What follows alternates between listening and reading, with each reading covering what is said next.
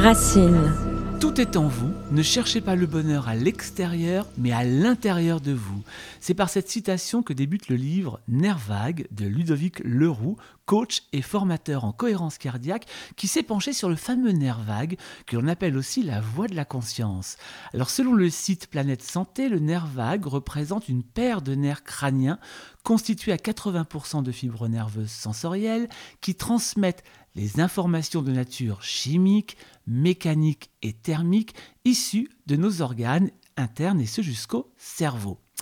Alors si le nerf vague, ou plus globalement notre système nerveux autonome, était responsable de nos peurs, de notre stress ou encore de notre manque de confiance en nous parfois, et si nos réactions face aux situations de la vie étaient le fait de cette mécanique incroyable, eh bien c'est tout le propos de Ludovic Leroux, créateur de l'Académie de la pleine confiance, et qui signe aux éditions Erol ce livre qui va changer la vie de bon nombre d'entre nous, je vous le promets. Bonjour Ludovic Leroux. Bonjour Florent. Alors Ludovic, le système nerveux autonome est important, mais à quel point? Bah, Il est important parce que c'est euh, le régulateur de notre corps, c'est-à-dire que c'est lui qui va définir euh, l'expérience qu'on est en train de vivre, si on est notamment en sécurité et en insécurité. Donc il passe son temps à se poser une question, suis-je en sécurité ou non, vu qu'il est à l'origine eh bien, de notre survie. Donc il se demande si on est en insécurité à l'extérieur de notre corps, à l'intérieur de notre corps, et il capte toutes ces informations pour ensuite les envoyer au cerveau et euh, pour que lui les traite. Alors ça veut dire qu'on parle d'humeur, de confiance en soi, de troubles digestifs par exemple, troubles du sommeil, inflammation, tension? Ça va gérer tout ça? Oui, c'est énorme en fait parce que euh, finalement euh, aujourd'hui on, estime que 80% en fait des, des, maladies ou euh, tout ce qui est inflammatoire ou des problèmes voilà, euh, relationnels, euh, des personnes qui ont du mal à s'engager dans la vie, qui ont des peurs, qui ont de l'anxiété, du stress, eh bien cela vient d'un système nerveux qui est dérégulé. C'est-à-dire qu'un système nerveux dérégulé, c'est un système nerveux qui n'arrive pas à revenir au calme. Et comme s'il y avait constamment une alarme qui était, qui était enclenchée et qui faisait que notre corps eh bien, il, euh, ne peut pas euh, euh, pouvoir fonctionner normalement. Et c'est ça qui va créer le stress, l'anxiété, les paniques, le manque de confiance, la timidité, parce que je suis dans un état dans lequel je ne peux pas m'engager socialement dans la vie. Et le nerf vague, est-ce qu'on pourrait dire que c'est le grand chef de ce système nerveux autonome? Alors c'est un des chefs, on va dire qu'ils sont deux.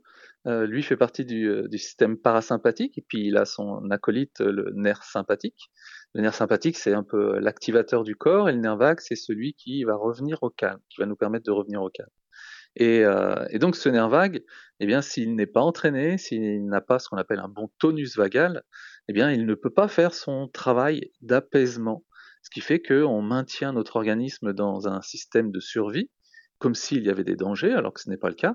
Et c'est ça qui entraîne bah, euh, les problématiques de santé, euh, et puis au niveau émotionnel et psychologique. Alors vous, Ludovic, dans votre livre, vous vous euh, décrivez au départ comme un grand timide, un peu assoiffé de projets. Comment est-ce que vous avez pris conscience de l'importance du système nerveux autonome et plus précisément de ce nerf vague? Alors, dans un premier temps, avec la respiration, parce que j'étais aussi un ancien asthmatique, et donc pour moi, la respiration, c'était quelque chose d'important et euh, je m'étais intéressé notamment en étant euh, certifié en cohérence cardiaque à cette méthode de respiration dans laquelle bah, on aborde le système nerveux autonome.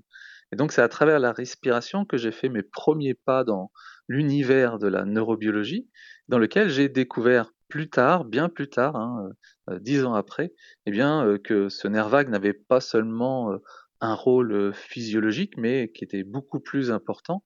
Et c'est ça qui m'a permis en fait bah, de comprendre mon fonctionnement de timidité, qui n'était en fait qu'un comportement qui était complètement lié à mon système nerveux qui était dérégulé. Et donc ça m'a permis de sortir de cette timidité, de ce conditionnement. Bah, pour aujourd'hui, ça ne veut pas dire que je suis pas timide, ça veut dire que je peux être à la fois réservé quand j'en ai envie, mais quand j'ai besoin ben, de m'exprimer, de faire des conférences, je peux aussi l'être.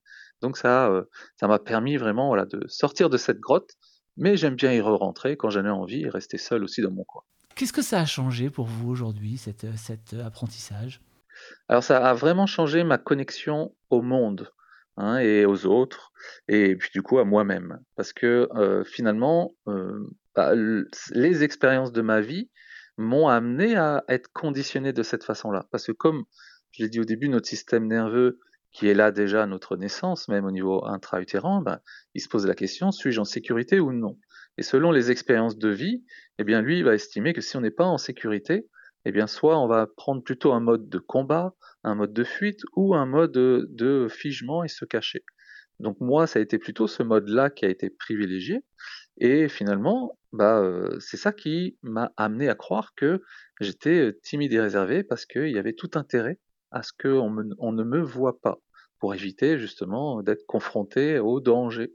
Et donc, pour moi, une fois que j'ai su ça, que j'ai compris qu'en fait, j'étais pas timide, j'étais trop souvent dans un état qu'on appelle vagal dorsal, eh bien, euh, une fois que j'ai compris ça et que j'ai appris à en sortir, bah, ça m'a permis vraiment à, à, vraiment sortir de la survie et passer dans la vie pour pouvoir euh, arrêter de passer mon temps à me protéger et passer mon temps à créer ma vie. Parce que vous parlez de ces modes, justement, effectivement, les trois modes, il y a le vagal dorsal dont vous venez de, de, parler, il y a le mhm. sympathique fuyant, le sympathique agressif. Est-ce qu'on mhm. est forcément un de ces trois modèles ou est-ce qu'on peut finalement varier entre ces trois modèles en fonction de, de ce qu'on traverse dans la vie? Alors on passe toujours d'un état à un autre. On peut avoir un état dominant, c'est-à-dire que euh, on appelle ça un réflexe vagal. C'est euh, limite c'est notre arme euh, qu'on préfère. Hein. quand je dis arme, c'est plutôt une arme de protection, hein, mais celle qu'on préfère, celle qu'on va plutôt privilégier. Par exemple, moi, c'était plutôt le vagal dorsal, donc il suffisait que je rentre dans une pièce. Si jamais il y avait quelque chose qui, une insécurité, je me mettais moi en vagal dorsal. Quelqu'un d'autre, ça pourrait être euh, l'agressivité. Qu'est-ce qui se passe? Alors, vagal euh, dorsal, on va peut-être euh, expliquer ce que c'est. Du coup, le, comportement, il, correspond à quoi? Alors, le vagal dorsal, c'est donc c'est la partie dorsale de notre nerf vague, hein, parce qu'on parle vraiment de, physiologie, qui va être stimulée quand on a eu la perception d'un grand danger.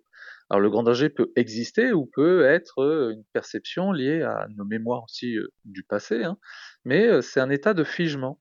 Alors, on le rencontre tous parce qu'il suffit qu'il y ait un grand bruit derrière nous. On va commencer tout de suite par se figer dans un premier temps. Et euh, l'état de figement, si on le maintient, parce que c'est pas euh, les états que j'explique, c'est pas du tout un souci. C'est au contraire, euh, s'ils sont adaptés, c'est très très bien. Mais le problème, c'est quand ils sont pas adaptés et qu'on les garde. Et donc, quand on garde cet état de dorsal, eh bien, ça amène des personnes qui ont plutôt tendance à être timides, réservées, qui ont l'impression qu'ils y arriveront jamais, c'est l'état dans lequel on a euh, euh, des, sentiments de honte, de victimisation, de culpabilité, des pensées comme euh, je suis nul, à quoi bon, ça sert à rien. Donc à chaque fois qu'on est en train de vivre cette expérience-là, eh bien il faut savoir qu'on est en train de stimuler notre vagal dorsal qui a une fonction de nous protéger et donc de nous empêcher d'avancer ou de nous montrer. Donc c'est juste un état de protection, c'est pas notre identité. Et ça, c'est celui voilà, de l'état qu'on appelle de figement. Alors le vagal dorsal, comme vous dites dans le livre, n'a rien à voir avec le dos, hein, on est bien d'accord.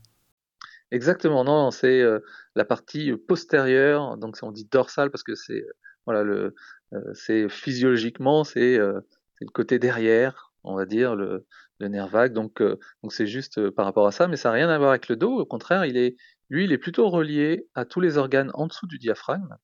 Hein, parce que le nerf vague, il, est, il part du tronc cérébral et ensuite il va être relié à tous nos organes. Et lui, la partie dorsale est plutôt reliée à euh, l'ensemble des organes en dessous du diaphragme. C'est pour ça que euh, quand on est stressé, on peut avoir une boule au ventre, on peut avoir des problèmes digestifs. Eh bien, euh, c'est un indicateur qui fait que on est en train d'expérimenter un danger dans notre corps, qui peut être à l'intérieur du corps, mais aussi une peur hein, de, je sais pas, de parler en public, des choses comme ça. Et donc, ce, ce vagal dorsal, il est là pour stop, nous arrêter, nous figer. C'est celui aussi qu'on rencontre lors de burn-out, par exemple, euh, qui nous amène à euh, arrêter complètement euh, toute activité. Donc vagal dorsal en opposition avec le vagal ventral dont on parlera plus tard. Qui est le sympathique fuyant? Qu'est-ce qu'il fait le sympathique fuyant? Le sympathique fuyant, donc on a les, les, deux branches sympathiques, un sympathique agressif fuyant, c'est-à-dire que c'est le même nerf, mais on va plutôt opter pour soit de l'agressivité ou de la fuite. Et donc quand on est plutôt dans un comportement de sympathique fuyant, ben c'est plutôt, on va plutôt utiliser l'évitement. Donc ça, on le rencontre dans notre vie, notamment euh, quand on, on, est en train de d'éviter quelque chose qui, qui, est important, on va se trouver des excuses pour ne pas le faire. Donc tout ce qui va être de la procrastination, euh, de euh, cette, cette tension qu'on peut avoir à l'approche d'un d'un événement et on, s'occupe, on fait d'autres choses, on, essaye de euh, d'éviter justement par exemple les conflits. On est dans le sympathique fuyant quand on évite les conflits, quand on, on est trop gentil avec les gens pour se faire aimer. Ça, c'est notre sympathique fuyant qui veut éviter la confrontation. Donc, on va adopter des comportements qui vont nous éviter d'être en confrontation directe, par exemple, ou de passer à l'action, en utilisant bah, la fuite, l'évitement, euh, parfois la mauvaise foi, les mensonges. Euh, on, va, se raconter des histoires pour, euh, pour, notre conscience, hein, pour se dire que bah, c'est normal si on n'y arrive pas, parce qu'il y a toujours des, des prétextes. Donc ça, c'est vraiment notre sympathique fuyant qui est là pour nous protéger hein, et pour éviter bah, justement d'être face à ce qui peut nous faire peur. Le sympathique agressif, c'est le combattant, c'est ça? Voilà, lui, il est plutôt dans une psychologie du mérite, c'est-à-dire que c'est euh, euh, je, me, je suis là pour me battre. Là. Il a une perception comme quoi la, la vie, c'est un peu la jungle et que euh, si on passe pas à l'action, de toute façon, on n'arrivera jamais à réussir. Et, euh, et si on n'y arrive pas, c'est que c'est pas suffisant et qu'il faut faire des efforts supplémentaires. Donc il est, euh, il utilise un mode de protection de combat pour pouvoir euh, justement se maintenir en énergie. Et puis on retrouve aussi euh, cela chez des personnes qui ont, qui ont tendance à vouloir s'imposer, hein, un peu comme chez les animaux qui ont tendance à se grandir, à parler très fort, à crier fort. Eh bien, on peut rencontrer cela chez des personnes qui, qui utilisent ça, qui utilisent plutôt la force pour pouvoir justement se protéger. C'est un petit peu le mode de si j'attaque en premier, c'est la meilleure défense. Et donc c'est un mode de protection qui euh, se fait voilà à travers euh, l'agressivité, on râle, on n'est jamais content. Euh, il y a toujours des, prétextes aussi à justement à, être en colère. Donc on, on, peut on peut être dans cet état-là si on le garde, mais on mais on passe tous dans cet état-là à un moment donné. Hein. Donc c'est pour ça que euh, c'est pas grave quand on est quand on a ce qu'on appelle une, bonne flexibilité vagale, qu'on passe d'un état à un autre. C'est surtout quand on se rend compte qu'on est souvent dans un état et, là, euh, ça peut justement euh, nous poser des problèmes à la fois de santé, relationnels aussi parce que bah, c'est pas adapté, et puis euh, et puis après émotionnel parce que bah, c'est difficile aussi d'être constamment dans cet état. Et tout ça, eh bien, c'est ce fameux euh, système nerveux autonome. Alors vous écrivez, plus vous êtes connecté à la vie, plus vous avez de chances d'être épanoui. C'est une des grandes clés de ce que vous appelez le cerveau intuitif. Et puis c'est quoi être connecté à la vie? Eh bien, connecté à la vie, finalement, ça va être d'être connecté à euh, justement cet haut état que nous avons qui s'appelle le vagal ventral. Le vagal ventral, c'est justement cet état de lien et de sécurité. Donc, si on n'arrive pas à activer cet état, eh bien, c'est tout l'inverse. On est en insécurité et déconnecté. On ne peut pas être en lien. Et donc, on va rester en mode survie. Et c'est le principal problème des gens, sans s'en rendre compte, hein, qui sont dans cet état de survie parce que ils n'arrivent pas à, retourner régulièrement dans cet état de vagal ventral qui euh, informe en fait notre cerveau que tout va bien. Donc c'est le seul état où on a de la joie, de la compassion, de l'amour, de la gratitude. Donc on le vit de temps en temps, mais plus on l'entraîne et plus on peut le vivre régulièrement et surtout une fois que euh, je sais pas qu'on s'est engueulé avec quelqu'un, eh bien on peut revenir beaucoup plus facilement au calme plutôt que de ruminer, de garder tout ça en tête et de rester en mode survie finalement alors que euh, c'est terminé depuis deux heures. Donc ce vagal ventral, c'est notre état de connexion à la vie et on vient au monde avec. Le problème, c'est que nos expériences nous amènent à, nous, basculer de plus en plus en, en insécurité et on oublie de l'entraîner parce qu'on ne le connaît pas. Hein. Et donc, il y a aujourd'hui des moyens de pouvoir l'entraîner afin de faciliter cette connexion à cet état dans lequel on peut être connecté ensuite à la vie. Tout le travail finalement autour du, nerf vague et, du système nerveux autonome, c'est justement ce vagal ventral, c'est d'arriver à être le plus souvent dans cet état-là. Oui, c'est la première étape. Après, euh, il y a une autre étape qui est de, pouvoir bien utiliser ces autres états, c'est-à-dire d'avoir la, lucidité justement de savoir quand est-ce que je dois combattre, quand est-ce que je dois fuir, quand est-ce que je dois me cacher. Mais ça passe par le vagal ventral dans un premier temps pour pouvoir être suffisamment en sécurité, pour pas réagir sous forme de conditionnement du passé, mais d'adaptation. et de pouvoir justement, euh, vous en parlez tout à l'heure, d'avoir ce mental intuitif qui me permet de savoir quel est l'état le plus adapté. Et, euh, et donc, si on n'est pas en sécurité, on peut pas trouver ces solutions qui nous permettent de nous adapter. Vous écrivez une phrase que je trouve assez importante, c'est nous réagissons non pas à ce que notre corps est en train de vivre, mais à ce que nous imaginons.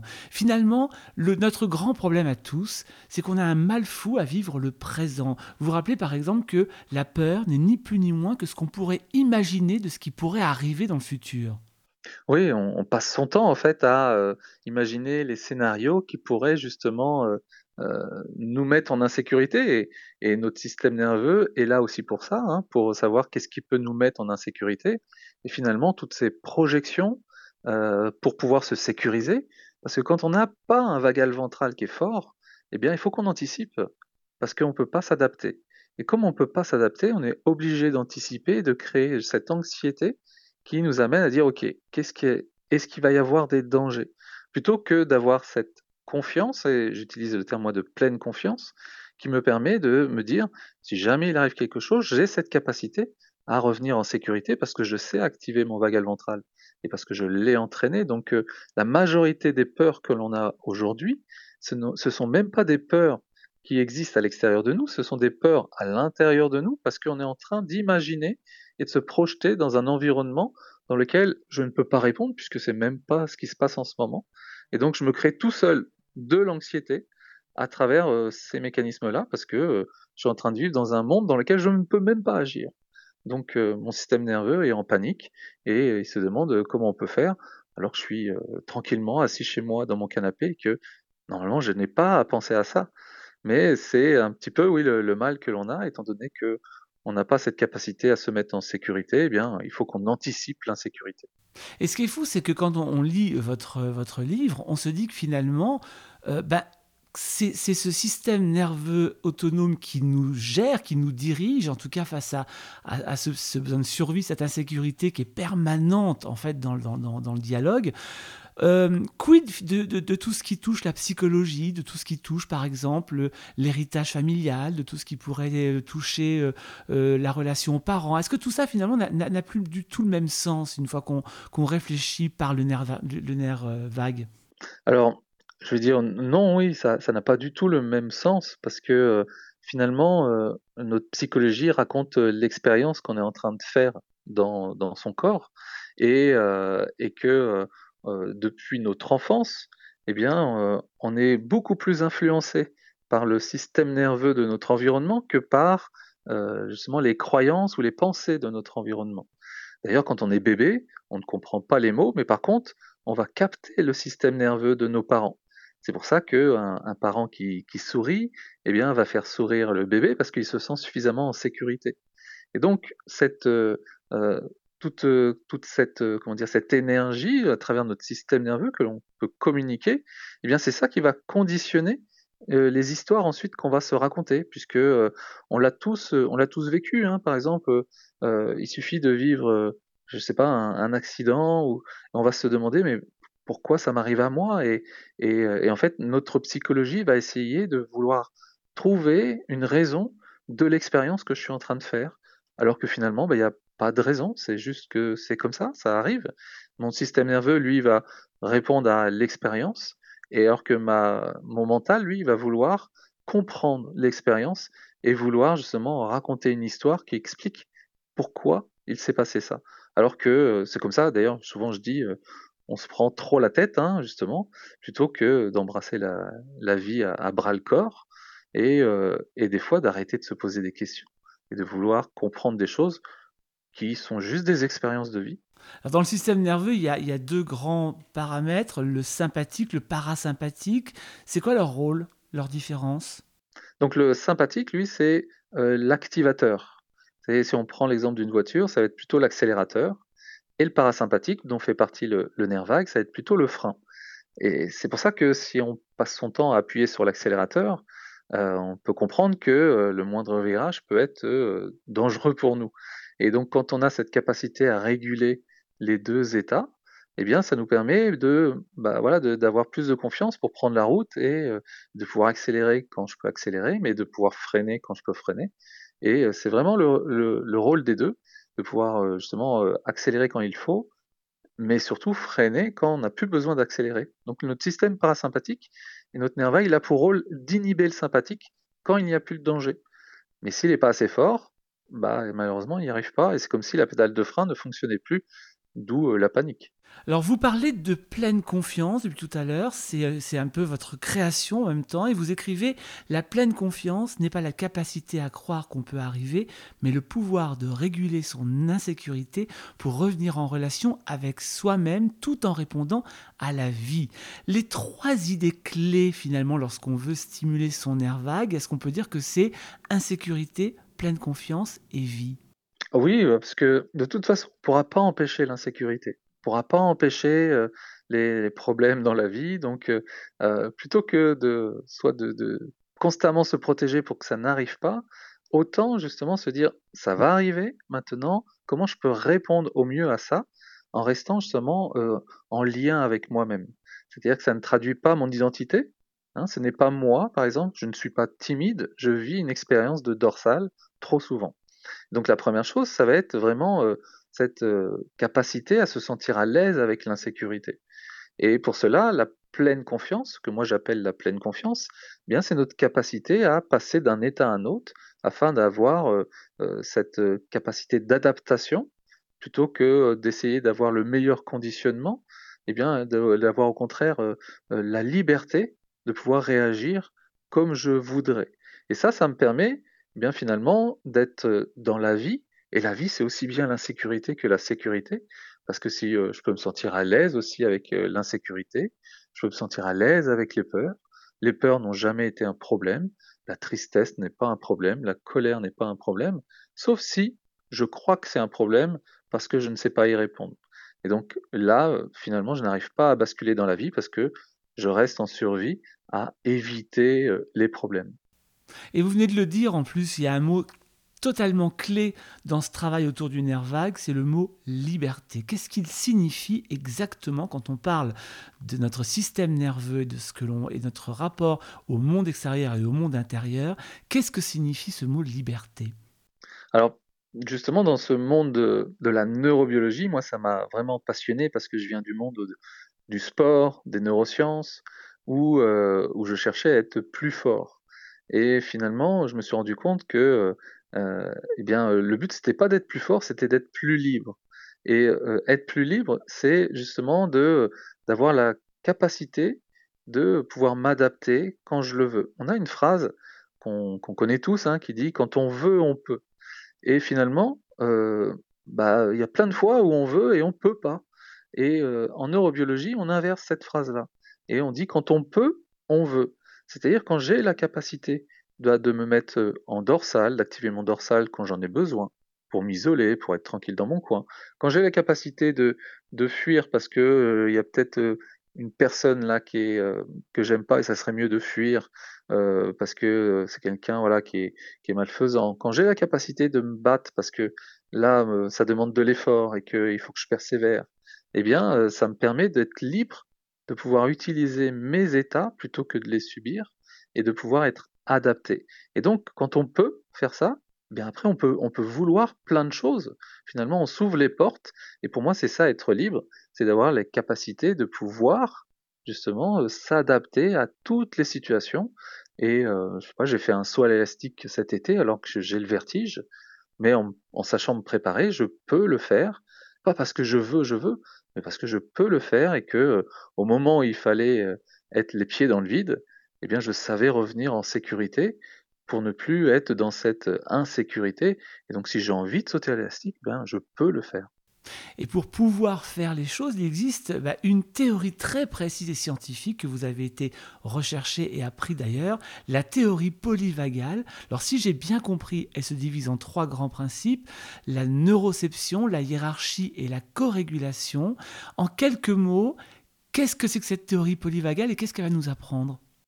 Alors la théorie polyvagale, c'est, euh, ça a été développé par euh, un grand chercheur psychiatre aux États-Unis qui s'appelle Stephen Porges et qui justement a mis en évidence, parce que euh, avant on, savait qu'il y avait le système parasympathique et sympathique, mais qui a mis en évidence que ce, nerf vague était composé de la partie dorsale et la partie ventrale, ce qui permet voilà, de, donner le nom de théorie polyvagale. En sachant que le terme théorie dans la science, hein, comme la théorie de la relativité, c'est quelque chose qui euh, se répète mais qu'on ne peut pas mesurer. Donc euh, c'est pas que de la théorie, hein, c'est vraiment quelque chose de, scientifique, et dans lequel il a justement établi trois piliers qui sont la neuroception, qui est un terme qu'il a développé pour montrer comment nous, les êtres humains, on peut ressentir, c'est une forme d'interoception de, euh, de notre système nerveux. Et par exemple, ça, on le fait tous sans s'en rendre compte. Hein. Il suffit qu'on ait quelqu'un, pas, de très proche derrière nous, on va se retourner euh, parce que c'est justement notre système nerveux qui capte cette information et cette neuroception, c'est notre capacité à ressentir ce système nerveux en action. Ensuite, il y a la hiérarchie qui se compose eh bien, des, trois états, vagal ventral, sympathique, fuyant ou agressif, et vagal dorsal, et qui démontre comment on, se, on va se mouvoir parmi ces trois états afin d'avoir conscience de, quel état dans lequel je suis actuellement. Et puis la co-régulation, c'est notre capacité, en fait, qui est complètement naturelle, à transmettre cet état-là. Et on est tous, tout le temps, en train de transmettre nos, systèmes nerveux. C'est pourquoi, si on monte sur un cheval, eh bien, si je suis dans un état de vagal dorsal figé, le cheval va le ressentir, lui, et va plutôt euh, être figé. Si je suis plutôt en mode sympathique euh, activé, il va le ressentir aussi et il va être énervé, alors que si je suis en vagal ventral, il va ressentir qu'il a euh, la sécurité sur son dos et il va se laisser guider. Donc c'est vraiment les trois piliers de la théorie polyvagale de Stephen Porges. Alors si la, la, corrégulation, c'est une capacité à transmettre une sécurité à l'autre, vous dites qu'il existe aussi la dérégulation. Là, c'est le fait de sentir l'insécurité chez l'autre bah, qui va nous mettre en insécurité. Oui, ça, je pense qu'on l'a. Enfin, c'est pas que je pense, je suis sûr qu'on l'a tous vécu. Bien sûr. Euh, en premier, euh, par exemple, les parents. Il suffit d'avoir un enfant, euh, d'être au calme chez soi, d'avoir un enfant qui court partout, parce que lui, il est en mode sympathique, même s'il joue, il est activé eh bien ça va euh, créer chez nous une activation qui va faire que ça va nous énerver parce que j'ai envie d'être au calme. Et donc euh, il, va déréguler mon système nerveux. Mais je peux avoir quelqu'un par exemple qui va être euh, tout mou et donc qui ça va m'énerver parce que je reçois son vagal dorsal et moi cet état-là, je l'aime pas trop donc j'ai envie de le secouer de la même façon que quelqu'un qui est énervé, ça va m'énerver alors que moi j'étais au calme et parce que je me suis fait déréguler. Donc on passe sans arrêt hein, dans notre vie, étant donné qu'on croise, je sais pas, des dizaines, centaines, voire des milliers de gens par jour, eh bien à transmettre ces états-là sans s'en rendre compte. Et d'où l'importance d'être très conscient de l'état dans lequel on est pour pouvoir déjà savoir ce qu'on transmet, et puis quand quelqu'un vient nous déréguler, de pouvoir revenir au calme plutôt que de lui donner la responsabilité bah, de nous remettre dans un état de calme. Hein, c'est à nous de faire ce travail-là, parce qu'on ne peut pas contrôler l'autre, mais par contre on peut revenir à un état de système nerveux qui est plus calme. Et puis ce qui est, intéressant, c'est de comprendre aussi que même l'interprétation d'une situation va nous impacter en fonction de ce qu'on vit intérieurement, mais elle va aussi impacter les autres. Et quand je dis les autres, c'est même les animaux. Oui, bien sûr. Alors, les animaux ont le même système nerveux que nous. Donc, obligatoirement, ils ressentent aussi notre système nerveux. Un animal sauvage va garder son instinct. Un animal domestique va plutôt être conditionné comme nous. Hein. Mais il suffit que, justement, l'état dans lequel on est, l'animal le ressent très rapidement. Euh, et, euh, et, les animaux nous euh, co-régulent aussi. Hein. C'est pour ça que un animal de compagnie, ça peut être aussi un, un, un moyen, on va dire, de pouvoir se faire co-réguler parce que lui, il est calme, tranquille, posé comme un chat qui va ronronner sur nous et va, sans, sans qu'on s'en rende compte, nous réguler et nous ramener au calme. Alors, à partir du moment où on a un peu compris tout ça, on va dire qu'il y a, il y a après la technique, comment est-ce qu'on va faire pour justement arriver à trouver cet apaisement Alors il y a plusieurs choses euh, et on va commencer par l'observation. Vous dites finalement que c'est en s'observant qu'on amorce un changement profond. Ça paraît presque trop simple, ça Ludovic, non? Ben oui, ça, me paraissait simple aussi au début parce que rien que le fait de déjà rien que le fait de s'observer diminue euh, notre rythme cardiaque. Euh, et, en diminuant notre rythme cardiaque, eh bien, on stimule déjà notre nerf vague. Rien que en se demandant, en se disant, tiens, dans quel état je suis? Tiens, euh, comment est mon corps là actuellement? Ou même des fois en observant les autres. Tiens, dans quel état est la personne en face de moi? Rien que ça, ça permet tout de suite eh bien, euh, de diminuer donc euh, son rythme cardiaque. Mais c'est la première étape de toute façon pour prendre conscience de l'expérience que je suis en train de vivre. Parce que sinon, j'ai l'impression que c'est mon naturel, je suis comme ça, et puis c'est tout. Et, et, du coup, là, je bascule dans, dans le conditionnement et, et pas dans, dans l'observation. Donc, c'est la première chose, c'est vraiment reconnaître l'état dans lequel on est à travers nos pensées, nos émotions, nos sensations, et euh, pour pouvoir justement comprendre l'expérience que je fais et non euh, croire l'histoire que je suis en train d'en faire. Et quand on parle de ça, vous rappelez une notion très importante aussi, c'est que finalement, les, les pensées qui nous impactent ne nous identifient pas pour autant. Nous ne sommes pas intrinsèquement ce que nous pensons.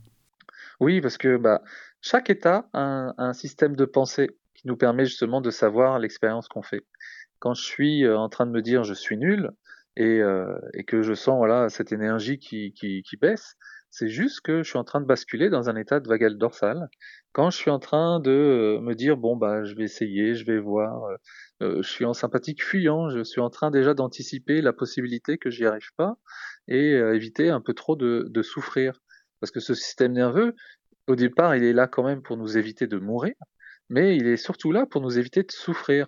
Et donc, on va utiliser justement, euh, chaque état va avoir un mode de pensée, un mode d'émotion, et, euh, et, ça, ça c'est un, un, super indicateur pour savoir finalement dans quel état je suis et quelle est la relation que j'ai actuellement à travers l'expérience que je suis en train de faire. Et puis il y a le jugement aussi qui est une notion importante. Hein. Juger ou se juger, est-ce que ça nous empêche de nous comprendre? Bah, c'est alors ça nous, ça nous empêche de, euh, de, nous, de rester connectés à soi, parce que le jugement, c'est une séparation. Quand je juge quelqu'un, c'est que je me sépare de lui, mais quand je me juge moi-même, c'est euh, le même fonctionnement, c'est je me sépare de moi. Et ça appartient justement à ce sympathique agressif. Donc c'est intéressant de pouvoir justement euh, observer déjà les gens qui peuvent nous juger, parce que ça veut dire qu'ils sont en insécurité. Et ça, moi, ça m'a beaucoup aidé justement à travers euh, les présentations que je fais, les conférences, et eh bien de pouvoir accepter que certaines personnes euh, puissent me critiquer ou me juger parce qu'ils sont eux-mêmes en insécurité. Donc euh, ça part d'abord de là et ensuite se demander bah, quand je me juge, je, peux me juger, c'est pas un souci. Mais par contre, ça, me permet de savoir que je suis dans un mode de combat avec moi-même là et, et que je suis déconnecté de moi donc euh, le but c'est ensuite de pouvoir euh, un, en avoir conscience et l'observer pour pouvoir revenir ensuite dans un mode de connexion à soi et, euh, et qui est plus de l'ordre de la compassion que du jugement. Lorsqu'on parle de, de, ces croyances, de ce jugement ou encore de ces pensées, est-ce que vous diriez que comprendre, alors comprendre les intentions positives et les enjeux de tout ce qu'on traverse, c'est déjà finalement s'en libérer? Oui, parce que bah, ça nous permet de, justement de se déconditionner. C'est-à-dire que euh, euh, le principal problème que l'on a, c'est comme on est conditionné, on a l'impression que c'est la réalité. Et rien que le fait déjà de pouvoir euh, oser comprendre qu'il y a une autre histoire qui peut expliquer ce que l'on vit, eh bien ça c'est déjà très précieux. C'est un de mes, mes mentors qui s'appelle le docteur Gabor Maté qui, qui donne une phrase que, que j'adore qui est euh, pouvez-vous concevoir qu'il existe une autre histoire pour comprendre votre vie? Euh, Ce n'est qu'une histoire qu'on se raconte et qui appartient qu'à un état. Et si on apprend à changer d'état, eh bien c'est là où on se rend compte que euh, l'histoire change aussi et euh, qu'on peut se libérer justement de ces euh, croyances du passé. Alors justement, vous parlez aussi d'une méthode pour travailler notre nerf vague et finalement notre souplesse émotionnelle. C'est la méthode des 4 R. Alors les 4 R, c'est reconnaître, respecter, ressourcer, revisiter. Est-ce qu'on peut, enfin ressources plutôt, et revisiter. Est-ce qu'on peut dire un petit peu ce que c'est que cette méthode des 4 R et comment est-ce qu'on l'utilise? Oui, c'est un, une sorte de guide qui nous permet justement de passer par ces quatre étapes euh, pour passer de la survie à la vie et changer d'état. La première, c'est donc euh, reconnaître. Parce que généralement, quand on vit une situation et qu'on veut changer la situation, on passe tout de suite aux ressources. Hein. on a envie de trouver un outil magique qui nous permette de ne plus euh, souffrir. Euh, sauf qu'on oublie ces étapes-là, qui est d'abord de reconnaître l'état dans lequel on est, hein, l'état de protection, parce qu'à partir du moment où euh, on connaît cette théorie polyvagale et nos différents états, eh bien, on est juste en train de se protéger. Et ça nous permet de passer à la deuxième étape qui est respecter, de respecter le fait qu'on se protège, même si c'est pas ce qu'on a envie. Euh, j'ai envie de parler aux gens, mais j'y arrive pas. Je suis juste en train de me protéger. Est-ce que je peux respecter le fait que mon système nerveux ait appris à un moment donné que ça, ça pouvait être dangereux et qu'il est actuellement en train de se protéger, de nous protéger? Et ça nous permet par la suite de passer aux ressources. De passer aux ressources en me disant de quoi j'ai besoin là maintenant comme état pour pouvoir justement euh, être adapté à la situation. Peut-être j'ai besoin d'énergie, de courage. Peut-être j'ai besoin au contraire parfois de me calmer. Euh, peut-être j'ai euh, besoin euh, de m'activer. Donc on a tout un panel de ressources qui permet de travailler notre système nerveux. Et pour que ensuite on passe à la quatrième étape, c'est qu'une fois que j'ai changé d'état, eh bien finalement revisiter, je peux revisiter l'expérience différemment en me disant bah finalement ça me fait pas autant peur, finalement je peux faire des choses, finalement voilà ce que je vais mettre en place et ça me permet voilà de passer de la survie à la vie euh, à travers ces quatre étapes. Et pour les ressources, vous proposez un tas d'exercices justement différents en fonction de chacun pour pouvoir eh ben, activer son nerf vague, réactiver un petit peu tout ça. Alors il y a ben, l'activité physique et le yoga, ça c'est très important. Oui, alors euh, euh, j'ai mis oui, tout un panel dans lequel les gens peuvent passer par des portes différentes en fonction aussi de, de, ce qu'ils aiment, mais en fait, on, le fait tous déjà sans se rendre compte, mais rien que déjà mettre le corps en mouvement, c'est très bien pour les gens qui sont plutôt en vagal dorsale, timides, réservés, parce que leur corps est plutôt figé, et on a besoin d'avoir un corps flexible. la flexibilité du corps apporte des informations aussi au cerveau en nous disant que on a des capacités pour fuir, pour attaquer, pour se cacher. Si on a un corps qui est figé, euh, on peut pas faire grand chose, on peut plutôt euh, juste se cacher, mais on peut pas fuir et combattre. Donc euh, mettre son corps en mouvement, recréer de la fluidité dans son corps, c'est un indicateur de, euh, de vie pour notre cerveau. C'est-à-dire on est en train de lui dire, on est dans nos capacités de pouvoir se mouvoir, de pouvoir fuir, de pouvoir combattre, de pouvoir se cacher. Et ça, c'est déjà une marque de confiance pour lui qui permet justement d'éviter bah, d'être anxieux. Donc on peut passer euh, par le corps, c'est vraiment euh, déjà quelque chose de simple qu'on sait faire, mais il faut faire régulièrement en conscience qu'on est en train d'activer notre système nerveux. Et vous qui êtes un spécialiste de la respiration, eh bien, il y a la cohérence cardiaque. Alors, votre préconisation, c'est trois fois par jour, matin, midi et soir. La cohérence cardiaque, c'est quoi? C'est cinq minutes de respiration profonde? Alors, c'est, euh, on peut être entre 3 et 5 minutes. en général, on dit 5 minutes, mais déjà trois minutes, c'est bien, parce que souvent on a tendance à vouloir s'engager dans des choses où on n'arrive pas à aller au bout. Commencer déjà par au moins trois minutes, dans lequel on va avoir une respiration régulière de 5 secondes d'inspiration et 5 secondes d'expiration. Et le but de le faire trois fois par jour, peu importe ce qui se passe, c'est de se mettre dans un mode entraînement. Parce qu'on a la fâcheuse tendance à faire les exercices quand ça va pas bien. Malheureusement, on ne peut pas entraîner euh, son système nerveux uniquement quand ça va pas bien. Ce serait comme euh, faire euh, de la musculation la veille d'une compétition. Ça sert pas à grand chose si on n'en a pas fait avant. Donc le but, c'est vraiment de prendre une habitude régulière, de pouvoir respirer, mais même si on fait pas de cohérence cardiaque, on peut faire ce qu'on appelle des soupirs intentionnels pour justement entraîner bah, ce système nerveux et cette capacité à entraîner notre nerf vague pour qu'au moment où on en a vraiment besoin, eh bien, il puisse être suffisamment entraîné pour, euh, pour être à la hauteur de nos peurs. Donc la respiration, c'est tellement simple, on respire euh, plus de 27 000 fois par jour, c'est autant de possibilités de réguler euh, son système nerveux. Alors, il y a plein de façons hein, de stimuler son nerf vague, euh, et puis des façons même, même étonnantes. Hein. je pense à la mastication, euh, au chant, mhm. à la méditation. Grâce à vous, ça fait quelques jours que je prends des douches glacées, parce que mhm. l'eau froide, apparemment, c'est aussi une bonne chose pour le nerf vague. Comment est-ce qu'on va choisir finalement dans tous ces exercices, puisqu'on peut, on peut pas tout faire, c'est juste pas possible, mais comment est-ce qu'on peut choisir ce qui va être le plus approprié pour nous-mêmes? Alors dans un premier temps, moi je conseille vraiment de choisir bah, des choses peut-être qu'on a un peu l'habitude de faire, mais euh, de le faire en conscience de l'état dans lequel on est, donc avec cette observation. Euh, donc si on fait déjà des méditations, bah, ça peut être intéressant de continuer à en faire. Moi dans le livre, je propose des méditations conscientes du corps, donc on va à l'aventure euh, dans son corps.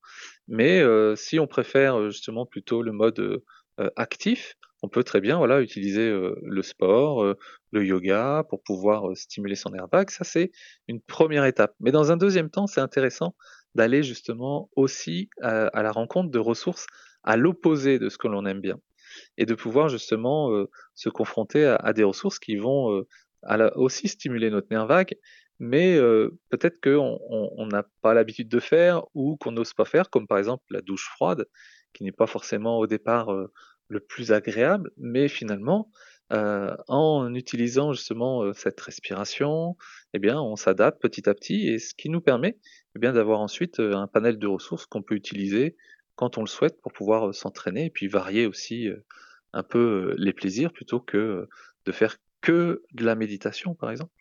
Stimuler son nerf vague, pour terminer, c'est finalement une... aller vers une définition de ce que pourrait être le bonheur Alors, on pourrait, enfin, je me suis posé souvent la, question, hein, de savoir le bonheur.